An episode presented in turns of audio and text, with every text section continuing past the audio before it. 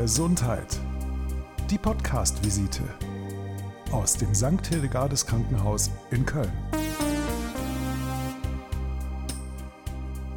Wissen Sie eigentlich, was Palliativ bedeutet? Also Sie wissen bestimmt, was Palliativmedizin ist. Das ist die Behandlung von Patienten und Patientinnen, deren Lebensdauer begrenzt ist. Sie leiden an einer Krankheit, die ja nun mal nicht mehr weggeht, die immer schlimmer wird, an der sie wahrscheinlich in absehbarer Zeit sterben werden. Aber was bedeutet eigentlich der Begriff Palliativ? Das und mehr, das wollen wir heute klären. Mein Name ist Sabine Lerche. Schön, dass Sie zuhören. Dadurch, dass wir uns sehr speziell den Patienten widmen können und uns dem annehmen können, worunter sie wirklich leiden, die Beschwerden behandeln und mit dem großen Ziel, dass es dem Patienten besser geht. Das ist etwas, wo man sehr viel rausziehen kann und wo man auch viele Erfolgserlebnisse tatsächlich hat. Palliativ, das ist lateinisch. In dem Wort stecken Pallium, das ist der Mantel, oder das Verb palliare. Und palliare bedeutet mit einem Mantel bedecken, umhüllen, irgendwie fürsorglich irgendwas einhüllen. Und es heißt dann eigentlich, dass man jemanden ja sich um jemanden kümmert, jemanden umgibt, je, jemanden schützt, ganz fürsorglich. Und genau das tun Herr Dr. Geiers Burkhardt, Oberarzt der Klinik für Pneumologie, Schlaf- und Beatmungsmedizin und der Palliativmedizin und Stefan Priesters, Stationsarzt der Palliativstation Christophorus hier im Krankenhaus St. Hildegardes in Köln. Und die beiden sind heute bei mir im Studio.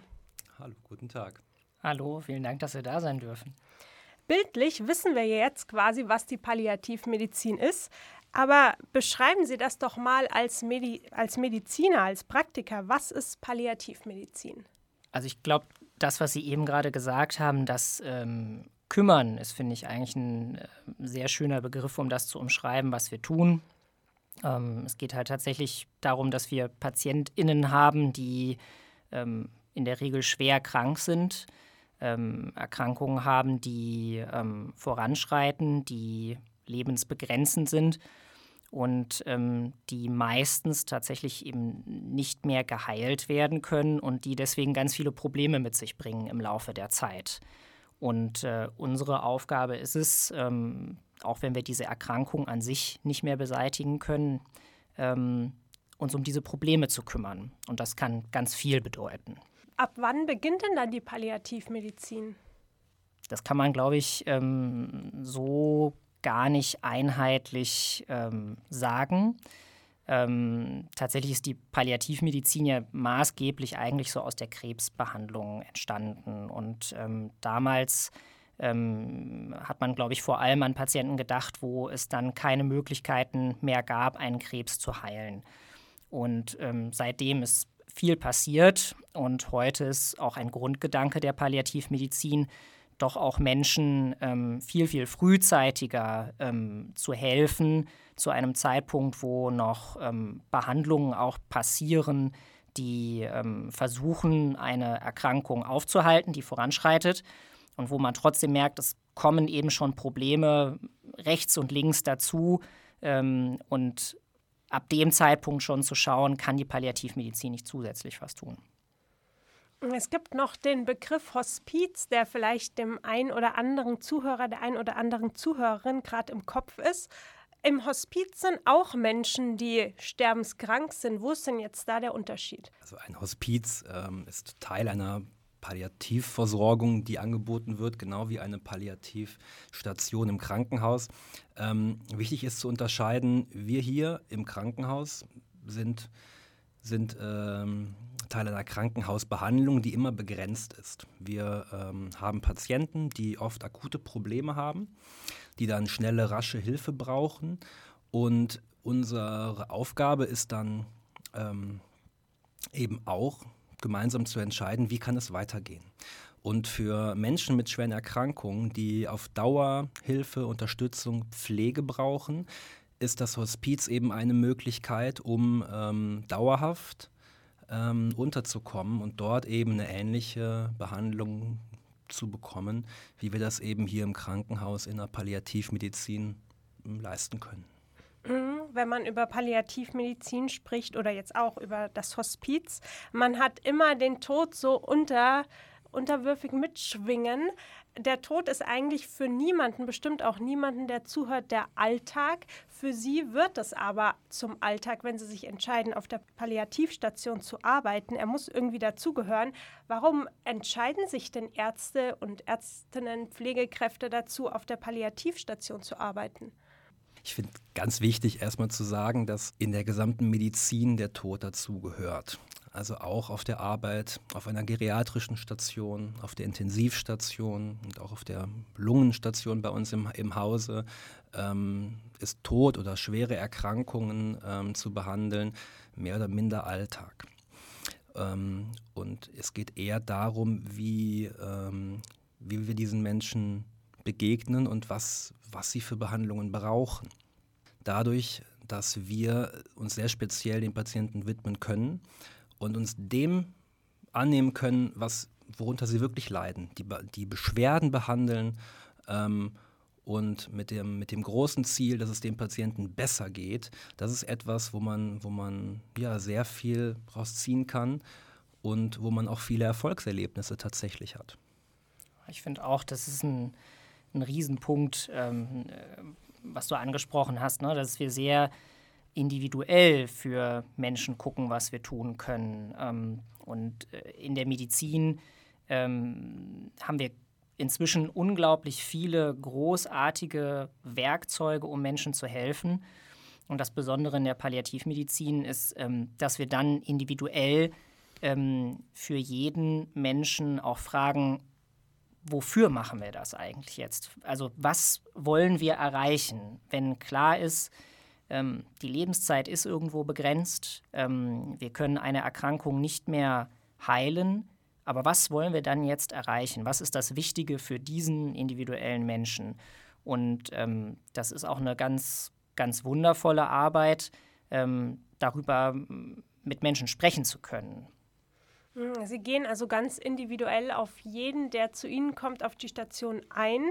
Wie setzt sich denn Ihr Team zusammen? Sie sind jetzt zu zweit hier, bestimmt besteht Ihr Team aber noch aus viel mehr Personen. Wer gehört da alles dazu?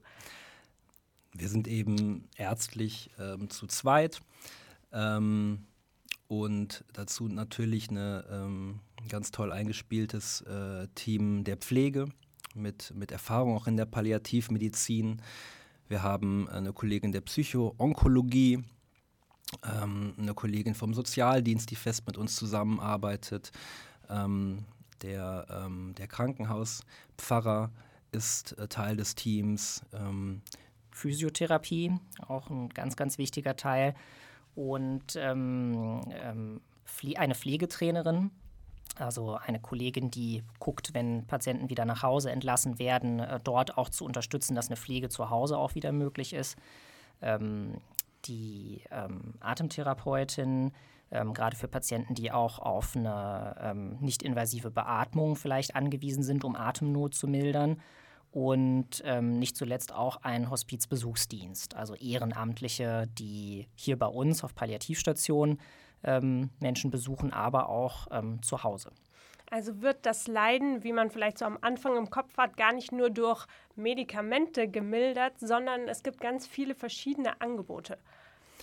Also wir haben natürlich immer viele Möglichkeiten, Medikament, mit Medikamenten ähm, einzelne Beschwerden zu behandeln, seien es Schmerzen, Luftnot, Übelkeit. Aber ähm, wir kriegen immer öfter das Gefühl, dass das Allerwichtigste ähm, oder der, der wichtigste Punkt in, in unserer Arbeit ist fast das Setting auf der Palliativstation. Wir haben eine relativ kleine Station, wir haben sechs Betten mit einer ja auch gewollt ruhigen Atmosphäre, die ähm, teilweise den Menschen, die manchmal schon lange im Krankenhaus waren, schlechte Erfahrungen gemacht haben, viel ähm, Stress, selber mitmachen mussten, ähm, die eine Atmosphäre schafft, wodurch der Patient zur Ruhe kommt und ähm, Beschwerden teilweise schon von, in Anführungszeichen, alleine besser werden. und auch gerade, dass diese Mischung an unterschiedlichen Fachgruppen da ist, das ist, glaube ich, ganz äh, viel wert. Ne? Also für einen kann es irgendwie wichtig sein, tatsächlich die richtigen Medikamente zu bekommen. Und äh, für jemand anderen ist es vielleicht von ganz, ganz großer Bedeutung, dass die Physiotherapie intensiv da ist, ähm, dass ähm, Gespräche über Angst geführt werden können. Das, das ist ganz, ganz unterschiedlich. Und ähm, dass dann so viele an einer Stelle sind, die eben auch helfen können, ist ähm, auch ein, eine Besonderheit der Palliativstation. Wird denn auch den Angehörigen geholfen? Gibt es für die auch Angebote? Die Angehörigen gehören unbedingt dazu. Ähm, das ist ein, eine Aufgabe der Palliativmedizin, ähm, PatientInnen und ihr Umfeld, ihre Lieben mit zu behandeln. Und dazu gehört die ganze Station so auch als Raum. Ne? Also wir haben einen großen äh, großen Aufenthaltsraum, wo wir tatsächlich uns als Team auch treffen und besprechen. Aber der ist auch gedacht als ähm, Ort der Zusammenkunft, wo, ähm, wo PatientInnen sich treffen, wo auch die ähm, Angehörigen hinkommen und mal Pause machen, äh, durchschnaufen können und auch mit uns ins Gespräch kommen können. Und ähm, das ist so sozusagen das, wo man sich als erstes trifft. Aber ähm, natürlich treffen wir uns auch mit den Angehörigen für Einzelgespräche. Ähm, eine psycho-onkologische Behandlung ähm, während des Aufenthalts ist möglich. Und es geht letzten Endes durchaus auch immer wieder darum, dass wir auch noch da sind für die Angehörigen, wenn jemand bei uns verstirbt und verstorben ist und plötzlich nicht mehr da ist. Dafür ist auch in den äh, Zimmern genug Platz, dass ähm, ein weiteres Bett hinzugestellt werden kann, dass es die Möglichkeit gibt, dass Angehörige auch über Nacht bleiben, gerade in Situationen, wo es dem ähm, Lebensende eben sehr, sehr nahe geht. Und ähm, ja, die Menschen, die Patienten und auch die Angehörigen genau diese Nähe brauchen. Ich habe in jeder Folge drei Wörter dabei und bitte meine Gäste, mm, sich irgendwie einen Zusammenhang zwischen dem Thema und diesen drei Wörtern zu überlegen. Sie können ja gemeinsam überlegen, dann ist die Arbeit sozusagen halbiert und nicht ganz so schwierig. Das erste Wort ist der Knoblauch. Der Knoblauch. Da denke ich ja erstmal, dass der Knoblauch stinkt. Ich denke an eine gute Bolognese-Soße, die ja den, die Spur Knoblauch braucht. Oh, wie schön. Und da dann überhaupt nicht mehr stinkt. Und was hat das jetzt mit Palliativmedizin zu tun? Also Bolognese ist gut, aber... Ähm, ja, vielleicht, ähm, also so haben Sie auch das Gespräch eingeleitet, diese Frage, ähm, wie kann man zur Palliativmedizin kommen, wo das so viel mit, mit Sterben zu tun hat und eigentlich etwas, womit wir nichts zu tun haben wollen. Ja, genauso wie wir nichts zu tun haben wollen mit dem Gestank vom Knoblauch. Aber tatsächlich, ähm, das Sterben ist halt Teil des Lebens und das Leben ist was ganz, ganz Wunderbares. Menschen sind was Wundervolles und ähm, dass wir uns um die kümmern können, auch immer im Angesicht äh, unserer Endlichkeit, das ist ähm, eigentlich etwas sehr Schönes. Eigentlich dürfen wir gar nicht mit den anderen Wörtern weitermachen. Das war gerade so schön. Wir machen trotzdem weiter. Die Oper ist das zweite Wort ja, in der Oper erleben wir große Momente. Ne? Verbinde ich auch mit einer gewissen Schwere, einer gewissen Dunkelheit. Auch das hat sicherlich Platz bei uns auf der Palliativstation. Das sind äh, schwere Momente teilweise ähm, im Leben der Patientin, ähm, aber auch der Zugehörigen, ne, die manchmal eben auch Menschen verlieren, ähm, sich von bestimmten Lebensentwürfen ähm, verabschieden müssen, aber ähm, halt auch alle wieder einen Weg für sich finden. Letztes Wort noch, der Mai. In der Regel ein sehr schöner Monat, mhm. ähm, der ähm, vielleicht auch ein bisschen wie der gesamte Frühling für, für Aufbruch, für Neubeginn steht. Und ähm, ich finde, auch das ist einfach aufs Leben übertragbar, ne? wo ähm, die, die besten Beispiele sind, wenn, wenn wir ältere Patienten haben, die aber eben auf dem Nachttisch dann die, die Fotos ihrer Enkelkinder, die gerade erst auf die Welt gekommen sind, sehen, wird einem immer klar, dass wir alle in diesem Kreislauf leben. Und ähm, dazu gehören eben traurige oder schwere Momente, genau wie sehr schöne. Sehr schöne Momente. Was gibt es Schönes auf der Palliativstation? Einerseits ist es schön zu sehen, wie Menschen ähm, ja auch im, im, Angesicht von, von schweren Leid und ähm, füreinander da sein können ähm, und auch äh, umeinander trauern. Und ähm, das, da wird einem sehr bewusst, dass das alles nicht, ähm, nicht umsonst ist. Ähm, wir sind alle wertvoll, alle Menschen sind wertvoll und wir sollten uns umeinander kümmern. Und die Möglichkeit, helfen zu können, ähm, ist eben eigentlich bei jedem Menschen da. Und das ist etwas, was einen selbst dann auch sehr, sehr glücklich machen kann, wenn man eben merkt, wie gut man teilweise helfen kann und dass es den Menschen einfach deutlich besser geht, nachdem man ihn behandelt hat, nachdem man ihn, ihn besucht hat, ist was sehr, was sehr Schönes. Hm. Das sind dann auch die Erfolgsmomente, die Sie vorhin angesprochen haben. Ja, auf jeden Fall. Also Momente, wo ähm, Menschen tatsächlich ähm, ähm, Leid hinter sich lassen können, sich ähm, besser fühlen, ähm, die Station wieder verlassen können, nach Hause zurückkehren. Ähm, das ist das Beste, was wir uns natürlich wünschen für alle. Das ist nicht immer möglich. Aber auch dann, wenn sich irgendein anderer Weg auftut ähm, und der dann wieder beschritten werden kann. Das ist ähm, ja ein großes Erfolgserlebnis. Dann wollen wir doch mit diesen Erfolgserlebnissen, mit den schönen Momenten auch diese Folge von Gesundheit, die Podcast-Visite beenden. Ich bedanke mich bei Dr. Gaius Burkhardt, dem Oberarzt der Klinik für Pneumologie, Schlaf- und Beatmungsmedizin, hier in der Palliativstation und bei Stefan Priesters, Stationsarzt der Palliativstation Christophorus. Schön, dass Sie hier waren. Vielen Dank. Dankeschön. Schöne Momente kann man auch erleben, wenn man träumt. Und man träumt zum Beispiel, während man schläft, vielleicht auch schnarcht. Man träumt aber auch, während man in der Narkose liegt. Und stellen Sie sich vor, über beides haben wir schon eine Podcast-Folge gemacht. Wenn Sie da Interesse haben, dann hören Sie doch mal rein, entweder über Schnarchen oder über die Narkose.